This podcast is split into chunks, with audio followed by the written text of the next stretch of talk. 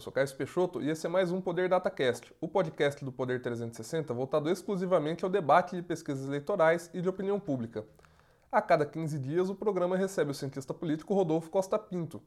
Ele é coordenador do Poder Data, empresa de pesquisas de opinião que faz parte do grupo de comunicação Poder 360 Jornalismo. E o convidado dessa edição é o jornalista e analista político Alon Feuerwerker. Ele também é articulista do Poder 360. Alon, obrigado por ter aceitado o convite. Obrigado a vocês, Caio, pelo convite. É um prazer estar aqui conversando com você e com o Rodolfo. Rodolfo, seja bem-vindo novamente. Obrigado, Caio. Obrigado, Alon, por aceitar. E vamos lá que cada vez mais perto da eleição tem, tem mais, mais assunto para discutir. Esse programa está sendo gravado no estúdio do Poder 360, em Brasília, em 14 de julho de 2022. Para ficar sempre bem informado, inscreva-se no canal do Poder 360, ative as notificações e não perca nenhuma informação relevante. A pesquisa Poder Data mais recente, realizada de 3 a 5 de julho, mostrou que o cenário para a sucessão presidencial segue estável e concentrado em Luiz Inácio Lula da Silva e Jair Bolsonaro. Hoje, Lula tem 44% das intenções de voto, contra 36% do atual presidente. Há 15 dias, eram 44% para Lula e 34% para Bolsonaro. O presidente oscilou 2 pontos percentuais para cima, dentro da margem de erro de 2 pontos percentuais. A pesquisa foi realizada pelo Poder Data, empresa do grupo Poder 360 Jornalismo com recursos próprios. Os dados foram coletados por meio de ligações para celulares e telefones fixos. Foram 3 mil entrevistas em 317 municípios nas 27 unidades da federação. A margem de erro é de 2 pontos percentuais e o intervalo de confiança é de 95%. O registro da pesquisa no TSE é BR 06550-2022. Alon, começando por ti. A pesquisa mostrou que a distância entre Lula e Bolsonaro em um eventual segundo turno caiu para 12 pontos percentuais. Hoje, o petista teria 50% das intenções de voto e o atual presidente 38%. O levantamento mostrou também que, em um eventual segundo turno, o Nordeste é a única região em que Lula tem o um cenário muito cristalizado a favor dele. Ali ele ganharia com 34 pontos percentuais a mais do que Bolsonaro. Teria 62% dos votos contra 28% do atual presidente. No Sudeste e no Sul, o cenário é de empate, no centro-oeste, Lula venceria e no norte, Bolsonaro venceria. Mas essas duas últimas regiões têm um empate técnico. Isso aumenta a pressão para o Lula tentar uma vitória no primeiro turno, conseguir apoio para isso? Porque o PT tem falado muito de, de primeiro turno e pesquisa, as pesquisas estão mostrando que está ficando cada vez mais difícil, né? Olha, Caio, é, Caio, Rodolfo, você que está aqui nos assistindo, a última vez que alguém ganhou uma eleição no primeiro turno foi o Fernando Henrique Cardoso em 1998. Então é bom a gente ter um pouco de cautela, é, porque, claro que tudo que nunca aconteceu ou que não acontece faz tempo pode acontecer. Então é possível, é possível o Lula ganhar a eleição no primeiro turno, assim como teoricamente é possível qualquer outro candidato ganhar a eleição no primeiro turno. Faltam pouco menos de três meses para as eleições e, a rigor, tudo pode acontecer. Vamos lembrar que nas duas últimas eleições você teve fatos extraordinários. Você teve a queda do avião do, do ex-governador Eduardo Campos e teve a facada no então candidato do PSL, Jair Bolsonaro. Então vamos, vamos nos acautelar, porque ainda falta muito tempo para a eleição. Ninguém deseja é, que, que, que aconteça nenhum fato nenhum fato parecido com esses aí que eu citei, mas a eleição a gente sempre tem que ter um pouco de calma, paciência e cautela, porque pode haver fatos novos que mudem o cenário. No cenário de hoje, Caio, eu vejo que a, uma vitória do Lula no primeiro turno depende é, principalmente de duas coisas. Primeiro, do Bolsonaro não conseguir é, reduzir significativamente a diferença que tem entre ele e o Lula no primeiro turno e, eventualmente, o Lula lipoaspirar, digamos assim, a, a votação, a intenção de voto, principalmente do Ciro Gomes. Vamos lembrar, na eleição... Que é quem de... tem voto para perder, fora Exata... e o Bolsonaro. Exatamente, e Simone Tebet um pouquinho, que vem, assim, eh, crescendo, eh, reagindo dentro da margem de erro, mas vem aparecendo nas pesquisas eh, nos últimos levantamentos. O, vamos lembrar o que aconteceu com Geraldo Alckmin na eleição de 2018. Ele tinha ali em torno de 10%, 8% do total do eleitorado na intenção de voto e chegou com 4% do voto válido é, no dia da eleição. Ele teve uma, uma lipoaspiração, ele teve uma perda muito grande entre a pesquisa e a urna. Por quê? Porque o eleitor dele correu para o Bolsonaro na tentativa de fazer o Bolsonaro ganhar no primeiro turno. Se o eleitor do Ciro Gomes, é, ou pelo menos metade do eleitorado do Ciro Gomes, que as pesquisas mostram que votaria no Lula no segundo turno, é, decidir votar no Lula no primeiro turno, eventualmente o Lula tem chance de liquidar. Mas vamos ter um pouco de cautela e de paciência, porque, como eu disse, a última vez que isso aconteceu foi em 1998. Outra coisa na história que vai um pouco contra o Lula é o fato de que todo mundo que tentou reeleição desde que a reeleição foi instituída para presidente da República conseguiu se reeleger. Fernando Henrique, o próprio Lula e a Dilma Rousseff. Como você está vendo essa evolução das pesquisas, Rodolfo? Olha, eu ia colocar justamente esse ponto, porque se a gente pegar as pesquisas que saíram da, da semana passada até agora, a gente vê assim, que apesar de algumas, algumas diferenças assim pontuais, o cenário geral, tanto na nossa pesquisa do Poder Data, quanto, por exemplo, na pesquisa da Quest que saiu, quanto a pesquisa que saiu na segunda-feira da, da, da FSB, houve uma, uma oscilação positiva do Bolsonaro de, de, de crescimento e que um, um, ponto assim muito importante que a gente capturou no, no Poder Data foi um, um, crescimento do Bolsonaro entre as pessoas que recebem o, o, o Auxílio Brasil.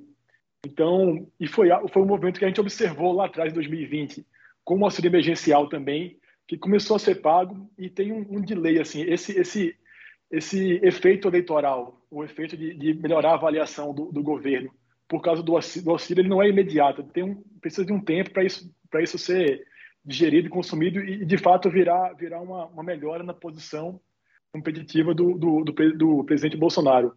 Então, eu acho que assim, o que, é que as pesquisas mostram hoje é que de uns 15, 20 dias para cá, ficou menos provável essa possibilidade de uma vitória no primeiro turno. Eu acho que assim hoje o quadro mais provável é um segundo turno entre entre Lula e Bolsonaro e concordo absolutamente com, com o que o Alon colocou, que é o Ciro Gomes como uma assim dependendo da, do, da, da posição dele, do, de como ele vai se conduzir na campanha e como o eleitorado dele vai, vai se comportar na, na reta final da, da eleição, é, pode ser um fator decisivo ali. Esses dois, três pontos percentuais é, pode ser a diferença entre a gente ter um segundo turno ou, ou ter uma eleição no primeiro turno. Mas também, como, como o aluno colocou, assim, a gente tem um, uma infinidade de possibilidades de, de, de, eventos que podem que a gente não quer que aconteça, mas que podem acontecer e isso muda, muda completamente a eleição de uma hora para outra. Mas, assim, pensando estatisticamente né, no, no, no, que as pesquisas mostram hoje, o cenário mais provável é de um segundo turno, sim, entre Lula e, e Jair Bolsonaro. A gente comentou agora que o Bolsonaro, de pouquinho em pouquinho, vem recuperando popularidade. A pesquisa Poder Data também mostrou que o Bolsonaro vem recuperando a simpatia entre quem recebe Auxílio Brasil. A aprovação do presidente melhorou entre quem recebe benefício, chegando a 46%. No último levantamento, eram 42%. E 37% desse extrato da população também dizem que votariam em Bolsonaro. No levantamento anterior, eram 28%. Parece que ele começa a colher os frutos eleitorais do Auxílio Brasil que está aumentando agora por causa da PEC das bondades, mas já teve um aumento antes em relação ao Bolsa Família. Agora vai passar de 400 reais para 600 reais. Rodolfo, você mencionou há pouco que isso tem um delay e talvez não dê tempo de esse efeito ser sentido muito amplamente na eleição. Existe na ciência política algum levantamento prévio sobre quanto tempo demora para chegar ao efeito eleitoral de um benefício social? Olha, um, um, um, não, não que eu, assim, eu ainda não sei se existe um, um estudo assim, específico nesse caso ou não. Mas o que dá para afirmar é que, em termos de avaliação de governo, o que a gente viu na pandemia foi que durou uns três meses ali, três, quatro meses entre a aprovação do auxílio emergencial para a gente ver um reflexo disso na avaliação positiva do governo. Agora, em se tratando de uma campanha eleitoral, a gente tem uma exposição de comunicação muito mais forte, muito mais direcionada, muito mais coordenada, então é absolutamente possível que, que o governo e a campanha do, do, do, Bolsonaro consiga explorar isso de maneira muito mais massificada em, em TV, em internet, na, na, sua campanha na rua também. E, assim, porque é, um, é uma grande vantagem que o governo tem de trazer esse crédito, de ser o governo que está trazendo mais dinheiro na conta das pessoas que, que, mais precisam. Então, com certeza, isso vai ser trabalhado e, e a gente vai ter também o contraditório do, do, do presidente Lula sendo exposto também é, colocando os argumentos dele contra essa, essa, a tentativa do Bolsonaro de trazer um, benefício eleitoral para um, uma política de governo. E o Alon, o, o PT está apostando muito na identificação do Lula com o Bolsa Família e com programas sociais de forma geral para tentar se contrapor, pelo menos conter os danos eleitorais que o aumento do auxílio pode causar para o partido. Você acha que isso tem fundamento ou é algo que não, não se aplica?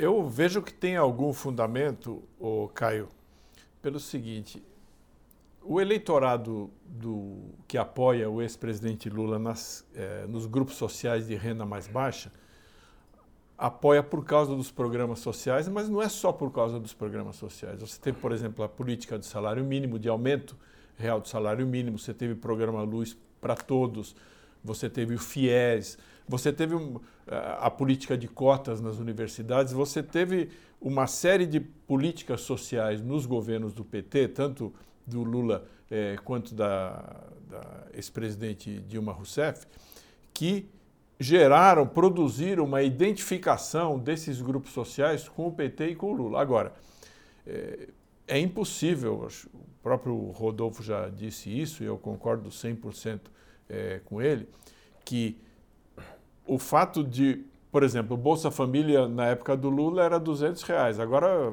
foi para 400 e vai para 600, né? E, você, e o número de famílias atendidas pelo Auxílio Brasil, que o Bolsa Família agora virou Auxílio Brasil, é, vai aumentar. Quer dizer, o governo pretende zerar a fila do Auxílio Brasil com esses recursos que agora estão disponíveis. É impossível que isso, de alguma maneira, não cause algum impacto é, é, na campanha e no renda é, votos para o presidente Jair Bolsonaro. Então, o que deve acontecer, na minha opinião, é sempre um, um palpite que a gente precisa, precisa dar aí na, nesse processo eleitoral, na, ao longo da disputa eleitoral, é o seguinte: é muito provável que o Lula vença o Bolsonaro, é, chegue na frente do Bolsonaro entre os mais pobres, mas eu também não tenho nenhuma dúvida de que algum dividendo o, o, o Bolsonaro vai, vai ter especialmente no Nordeste e nas grandes e nas regiões metropolitanas que, que circundam aí as capitais, onde mora a maior parte da população trabalhadora de renda mais baixa ou de classe média baixa, aí eu acho que ele de fato vai colher um, um, um, algum resultado. E veja, Caio, é, a grande maioria da população brasileira ou é pobre ou é de classe média baixa. Então, qualquer avanço que o Jair Bolsonaro consiga ter nessas camadas, mesmo que ele não vença o Lula nessas camadas, se ele conseguir reduzir a diferença nesse grupo social, ele se torna mais competitivo contra o ex-presidente Lula no primeiro turno e eventualmente no segundo turno. Entendi. Rodolfo, outra questão que eu queria tocar é nessa votação da PEC que permitiu o aumento do Auxílio Brasil. A oposição ficou numa sinuca de bico os partidos de esquerda se preocupavam com o ganho eleitoral que o Bolsonaro provavelmente vai ter com isso, mas também não dava para votar contra, porque quem votasse contra no, legislativo ia virar uma presa fácil para os adversários da, políticos na base. Eles falarem, ó, oh, deputado fulano votou contra o aumento do Auxílio Brasil, não vote nele. A oposição também acabando, acabou votando a favor. Esse tipo de desorientação chega na eleição? Ou isso que aconteceu agora acaba e começa tudo de novo? Olha, eu acho assim, esse, esse é um ponto que eu tenho mais, mais interrogações do, do que certezas. Eu acho que é, é possível que, a oposição ao presidente Bolsonaro tenha, tenha corrido muito para fazer um, um, julgamento sem antes analisar o cenário como um todo, porque pode ser que o, que o eleitorado, assim, por mais que deseje o auxílio, por mais que, que ache, ache isso bom, por a gente estar tá agora num momento muito politizado, muito polarizado, um percentual relevante dessa, dessa população que se beneficia com o auxílio interprete isso como uma, uma ação política eleitoral do, do, do, presidente Bolsonaro de tentar se classificar e, e não reverta isso assim na medida que, que Bolsonaro espera como em volta para o Bolsonaro, ou seja, é, é, possível que, que o Bolsonaro espere um retorno muito maior do que ele de fato vai ter com, com, com essa com essa medida. E a oposição pode ter corrido muito para aprovar um, uma PEC votar com o governo, quando isso talvez a população assim tenha a capacidade de, de, de discernir um, um, um ato voltado mais para eleição com, com um ato de governo. Mas, assim, isso é muito mais uma, uma hipótese, uma dúvida minha do que algo que eu tenho certeza, assim, em termos de análise. E acho que, acho que assim, só as próximas rodadas de pesquisas, do Poder Data, do, do, da FSB, da, da, da Quest, vão poder responder a gente testando. Eu acho que as pesquisas qualitativas que os partidos fazem, que, que muita gente faz, podem ajudar a, a entender, interpretar como é que a população entende esse movimento mesmo, mas assim só o tempo vai, vai dizer qual o tamanho dessa dessa dessa melhora ou, ou, se não vai ter uma melhora a partir dessa dessa dessa ação do governo. Eu gostaria de dar um pitaco aí nessa nessa resposta do Rodolfo, porque na minha visão o eleitor vai decidir muito mais de olho no futuro do que no passado. Então, se o deputado votou desse jeito, votou daquele jeito, eu, eu vejo que taticamente a oposição fez bem de votar a favor do projeto, porque tirou uh, um discurso que o governo teria de que o governo é a favor dos mais pobres e a oposição, para prejudicar o Bolsonaro, votou contra os mais pobres. Esse era um risco que a oposição não podia correr. Mas eu vejo que essa questão vai ser uma questão menos importante no processo eleitoral, no processo eleitoral. O que, na minha opinião, vai ser mais importante vai ser o que vai acontecer depois da eleição. Porque os candidatos vão ter de se comprometer em manter o Auxílio Brasil, com o nome que for, Auxílio Brasil, Bolsa Família, mas vão ter, vão ter de se comprometer com a manutenção dele no patamar de 600 reais. O Lula, já, o Lula já deu entrevista o, dizendo que vai manter. O Lula já deu entrevista dizendo que vai manter e, eu, e se o Bolsonaro não fizer isso, para mim vai ser uma surpresa. Porque ele vai dar uma, uma, uma arma eleitoral potente, muito forte, é, para o Lula e para os outros candidatos. Então, no fim, eu vejo que tanto a questão de quem votou de um jeito ou de outro, quanto o que vai acontecer no futuro, talvez sejam é, narrativas neutras no processo eleitoral, porque todo mundo vai se comprometer a manter os 600 reais e todo mundo votou a favor. Então, não vejo como isso vá decidir o processo eleitoral ou vai ter uma influência decisiva no processo eleitoral. O que eu acredito que pode ter uma influência mais importante na eleição é, é aquelas. Eu nem lembro agora, o Rodolfo deve saber melhor que eu o nome em inglês, né? mas tem um nome em inglês que fala da sensação de bem-estar, né? Feel good factor. Feel good factor, quer dizer, que é, que é aquela sensação de bem-estar. Se o dinheiro chegar, e eu vou também pegar, aproveitar pegar a carona numa resposta anterior do Rodolfo aqui. Se o dinheiro chegar na mão, no bolso do eleitor, da eleitora, é, e a sensação de bem-estar econômico crescer ao longo da campanha eleitoral, mesmo que a gente tenha pouco tempo para a eleição, e o Rodolfo está certo, porque eleição é um período muito intenso de debate político e de busca de informação. Então, é, um mês num processo eleitoral, especialmente como esse que a gente está vivendo, muito polarizado, é muito aquecido, né? É, vale um ano, dois anos no período é, que não seja eleitoral. Então, eu acredito que tem tempo suficiente para isso ter impacto. O Lula vai se beneficiar da memória das pessoas e da imagem que ele tem, do compromisso histórico que ele tem com os mais pobres, e o Bolsonaro vai se beneficiar pelo fato de que o Bolsa Família, entre aspas, do Bolsonaro, o Auxílio Brasil, é três vezes o que era o Bolsa Família do Lula.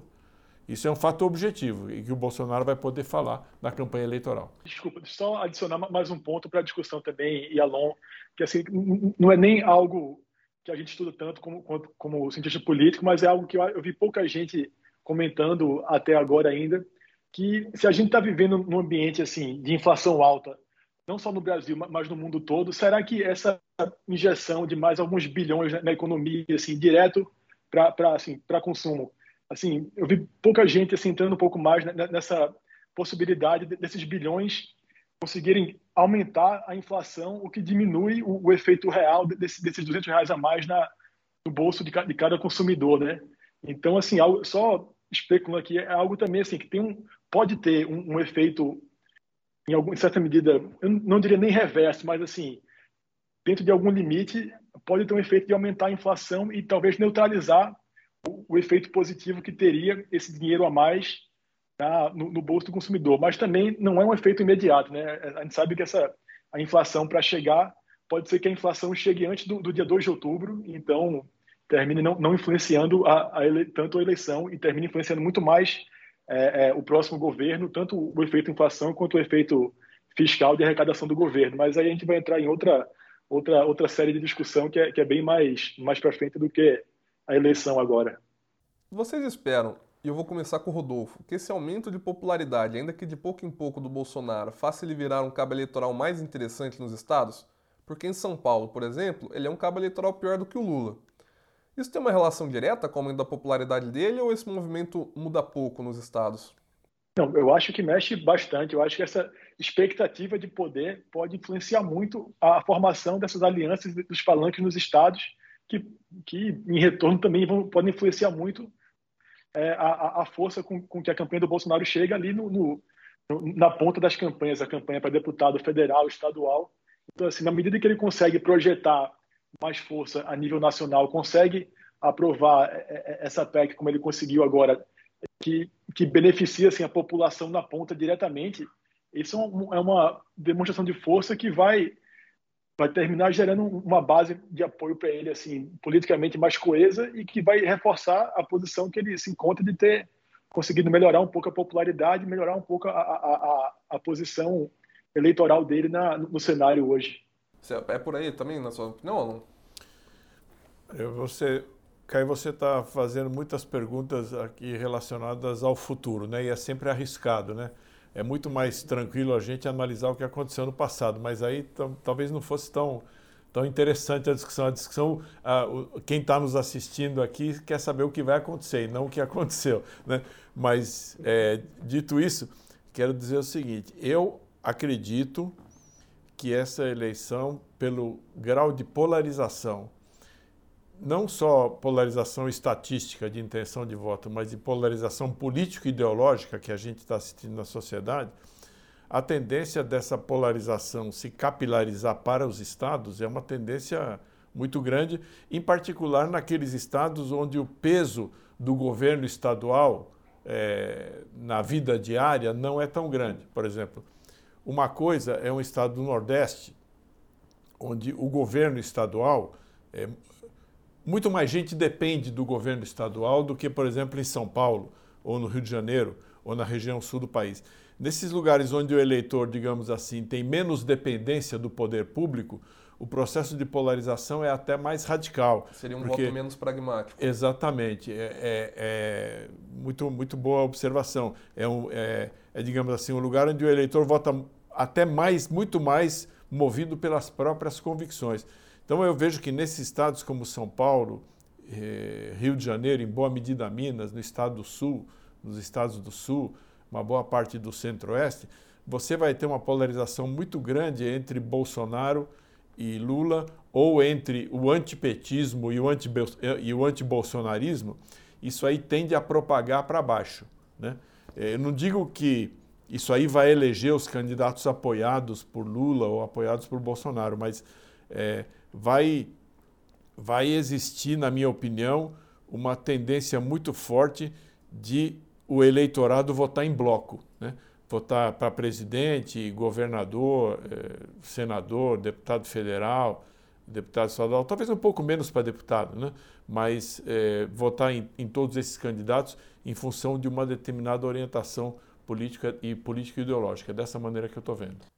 O Rodolfo citou numa resposta anterior dele a inflação, que talvez aumente. Isso não está mensurado ainda, mas talvez com o aumento do Auxílio Brasil, por causa do aumento da demanda, a inflação também suba.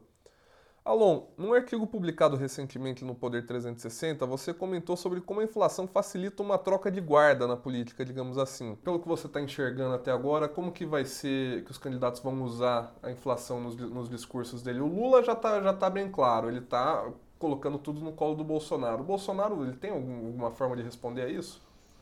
Bolsonaro tem dois, dois argumentos. Né? Primeiro que você tem uma inflação, acho que foi o próprio Rodolfo que levantou esse ponto, você tem uma inflação que hoje é um fenômeno global. Até queria comentar um pouco o que o Rodolfo falou sobre a inflação. É, veja, é, não acredito que esse gasto a mais do governo, de 40 e poucos bilhões de reais, vai impactar significativamente no aumento da inflação, porque a inflação que nós estamos tendo, na minha visão, né, eu não sou economista, mas pelo que eu estou acompanhando, é, é uma inflação que não é de demanda. As pessoas não estão comprando demais e por isso os preços estão subindo. O problema da inflação é principalmente, é, isso vem desde a, a pandemia, é, a quebra das cadeias produtivas e o encarecimento. É, a, a, inflação vem muito mais do lado da oferta do que do lado da demanda. Né? É, e você tem algumas coisas que estão acontecendo que a gente tem que prestar atenção. Por exemplo, a gente está gravando hoje, né, quinta-feira, e o preço do petróleo caiu. Hoje o preço do petróleo está tá, tá declinando. Você tem também outro fator, que é o Banco Central atuando contra a inflação, aumentando a taxa de juros. E vamos pensar assim, de 200 reais do Bolsa Família para 400 do Auxílio Brasil foi 100% é, de, de aumento. De 400 para 600 dá 50% de aumento.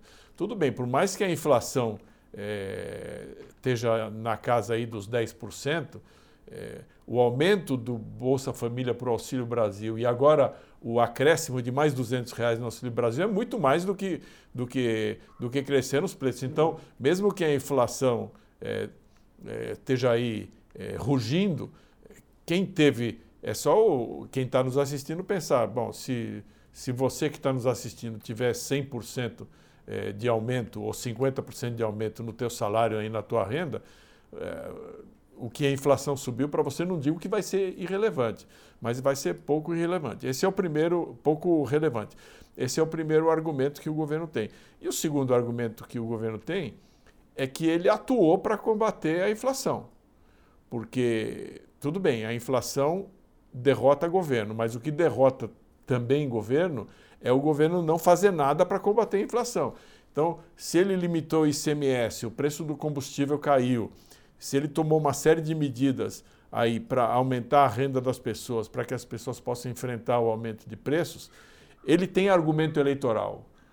Para dizer que não é responsabilidade não, 100% dele, no caso. O governo não tem como se eximir da responsabilidade. A população não espera que o governo se exima da responsabilidade. A população espera que o governo apresente solução para o problema.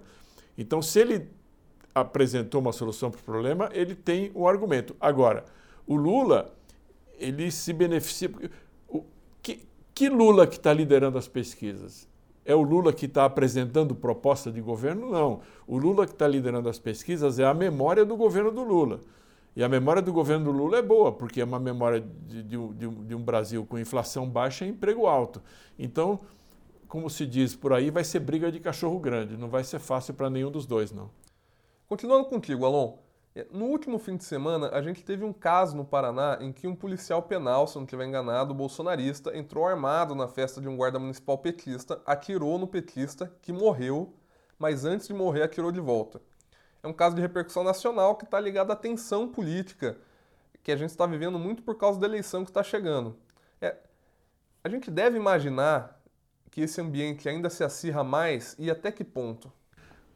Olha, se as campanhas dos candidatos não tomarem assim uma posição muito clara sobre isso, especialmente os dois que lideram, né, Lula e Bolsonaro, é, eu acredito que na base da sociedade esse esse tipo de ambiente possa possa frutificar, um ambiente ruim, né? É, e aí nesse ponto o, a oposição tem uma vantagem competitiva em relação ao presidente Bolsonaro, porque por mérito, entre aspas, próprio ou por ação da oposição, o Bolsonaro ficou muito identificado com a questão do uso das armas é, e da, eu não digo da violência, mas é, da, de uma posição assim mais dura das polícias no combate ao crime. Então, sempre que tem um, sempre que tem um episódio lamentável como esse, nós temos de lamentar porque vidas uma vida humana se perdeu, né? e o outro também envolvido na operação também me parece que está internado é, em estado em estado que dizem que é um estado grave, né? A gente tem de lamentar isso e tem de torcer para que não aconteça, mas esse tipo de, de evento acaba respingando é, na imagem do presidente da República, porque ele ele construiu para ele é, uma reputação e uma imagem de alguém digamos assim, tolerante a esse tipo de, de situação. Agora, eu sinceramente não acredito que isso vá ser decisivo no processo eleitoral. É, eu insisto que a população vai votar é, de acordo com o que ela acha que vai ser melhor para ela a partir de 2023, principalmente em relação à economia. Em 2018, não foi assim. 2018 você teve dois grandes temas que polarizaram o processo eleitoral, que foi a corrupção, por causa da Operação Lava Jato, e a, e a questão da segurança pública, porque Jair Bolsonaro aparecia como alguém que viria dar uma solução para esse problema grave é, do Brasil, que é o problema do, do, da criminalidade, os problemas da insegurança. Né? Dessa vez, como a gente teve dois anos de pandemia, agora tem uma guerra na Europa, uma situação econômica muito delicada, as pessoas estão preocupadas em primeiro lugar com a economia. Eu vejo que a economia é que vai ser o decisivo nesse processo eleitoral. Não vejo como daqui até outubro as pessoas vão ficar tão despreocupadas com a economia que elas passem a pensar em outra coisa. Porque você sabe, né, Caio, Rodolfo, em primeiro lugar a sobrevivência. Né? É, e para a maioria das pessoas a questão da sobrevivência está vinculada às, é, à situação material, ao salário, à renda, à possibilidade de ir ao mercado, de pagar, é, de pagar as contas, de pagar a escola, de pagar o médico. Né? E isso é o que está pegando hoje em dia. Quem se apresentar em melhores condições para enfrentar esse problema, na minha opinião, vai ter vantagem no processo eleitoral. Eu concordo absolutamente com, com o Alon. Eu acho que assim, esses episódios são lamentáveis por tudo que isso significa para o funcionamento da, da eleição e, e, e, democracia, mas do ponto de vista de, vista de pesquisa, de análise do, do, cenário, eu acho que são episódios que servem muito mais para inflar e, e, e assim, nem animar, mas assim ativar a, as militâncias de um lado e de outro do que algo que vai ser será decisivo para o resultado da, da, eleição. Assim, eu acho que de fato a economia com, com o momento que a gente vive hoje é o que vai é o que vai assim, mais uma vez determinar para qual vai ser o caminho que a, que a eleição vai seguir. Acho que é se a pessoa consegue ter uma refeição no dia seguinte, se ela consegue pagar as contas ou, ou não, é o que vai ser muito mais vai ter um peso muito maior do que esses episódios que, por mais lamentáveis, por mais lamentáveis que sejam, não terminam não, não determinando a direção da, da eleição. Indo para a última pergunta, eu vou querer saber dos dois, começando pelo Rodolfo. O que, na sua visão, nas próximas semanas, vai ser mais importante de a gente ficar de olho nas pesquisas? Olha, acho que a avaliação de governo sempre, sempre, sempre, sempre, isso tem um impacto muito grande em, como a avaliação positiva ou negativa do governo vira em voto a favor ou contra o, o, o presidente. Acho que o, o, grau que o Bolsonaro consegue jogar essa culpa por, por, por questões assim negativas, sobretudo na economia, o, que ele conseguir colocar de culpa na pandemia, na guerra com a Ucrânia, para os governadores em relação ao ICMS, ele consegue se isentar de, de, responsabilidade por essa questão econômica que é o que é está no, no, topo da, da pauta. Então, acho que essa avaliação do governo, mais esse grau de responsabilização em relação à a, a, a, a, situação econômica hoje. São as duas variáveis que eu ficaria de olho mais perto para entender o cenário. É, quem está assistindo vai achar que nós combinamos, né? Mas eu, eu, eu a gente está concordando muito nesse, nesse nesse podcast, eu vou concordar aqui com, com o Rodolfo, que nós temos de olhar a aprovação do governo. Eu outro dia vi um estudo da Ipsos, né, que é uma empresa de pesquisa, que fez um levantamento com 300 eleições é, mundo afora nos últimos 30 anos, onde o incumbente, que é aquele político que busca a reeleição, ele concorreu. Né? E assim, a faixa mais importante, e, e, e, esse levantamento, ele faz a correlação entre a taxa de aprovação do governo e quantas vezes o incumbente teve sucesso é, na busca da reeleição. E acontece o seguinte, quando hoje o presidente Bolsonaro, no aprova e desaprova, se não me engano, está em, tá em torno de 35% de aprovação, né, Rodolfo? Esse, esse é um número mais ou menos médio de todas as pesquisas, não só do, do Poder Data, como da nossa lá da FSB e outras pesquisas. Né? É, com 35% de aprovação, segundo esse levantamento da Ipsos, se não me engano, é, em 38% dos casos, o incumbente se reelegeu. Agora, olha que interessante, quando a aprovação vai para 40%, o incumbente já se reelege em 58% dos casos. Então, o presidente Bolsonaro ele está numa situação limítrofe, porque se ele conseguir, ele está em desvantagem, mas se ele conseguir aumentar a aprovação dele em cinco pontos, ele passa a equilibrar o processo eleitoral contra o ex-presidente Lula. E se ele aumentar em 10 pontos, se ele, por exemplo, fosse para 45% de aprovação, ele, segundo esse estudo da Ipsos, ele se alinharia àqueles incumbentes que, na ampla maioria dos casos, se reelegeram. Não estou dizendo que ele vai ser favorito, eu estou contando o que diz o levantamento da Ipsos. Então, eu concordo bastante com o Rodolfo Costa Pinto, é, que a gente tem de observar a taxa de aprovação do governo. Quanto que é, esse, essas medidas que o governo está tomando, tanto para baixar o preço dos combustíveis quanto para jogar dinheiro na economia, especialmente na, nas mãos da população mais pobre, quanto que isso vai impactar a aprovação do governo e especialmente na população mais pobre, da baixa classe média, que são os grandes estoques de voto do ex-presidente Luiz Inácio Lula da Silva. Chega ao fim agora mais uma edição do Poder DataCast. Obrigado, Rodolfo Costa Pinto, coordenador do Poder Data. Obrigado, Rodolfo, pela participação. Obrigado, Caio. Obrigado, Alon, por aceitar e pela conversa. E muito obrigado ao Alon Feuerwerker, analista político e jornalista que veio conversar conosco também. Obrigado, Caio. Obrigado, Rodolfo. Obrigado ao Poder 360 e estamos aí à disposição, né? Espero ter outras oportunidades para essa troca de ideias que é, foi muito esclarecedora, pelo menos para mim. Espero que tenha sido esclarecedor e útil para quem nos assistiu. Ouvir vocês é sempre muito bom. E o conteúdo do Poder Data não acaba aqui. Acompanhe as reportagens completas sobre os levantamentos a cada 15 dias no jornal digital Poder 360. Não se esqueça de se inscrever no canal e ativar as notificações. Obrigado a você que nos escutou e acompanhou em mais um episódio. Até a próxima!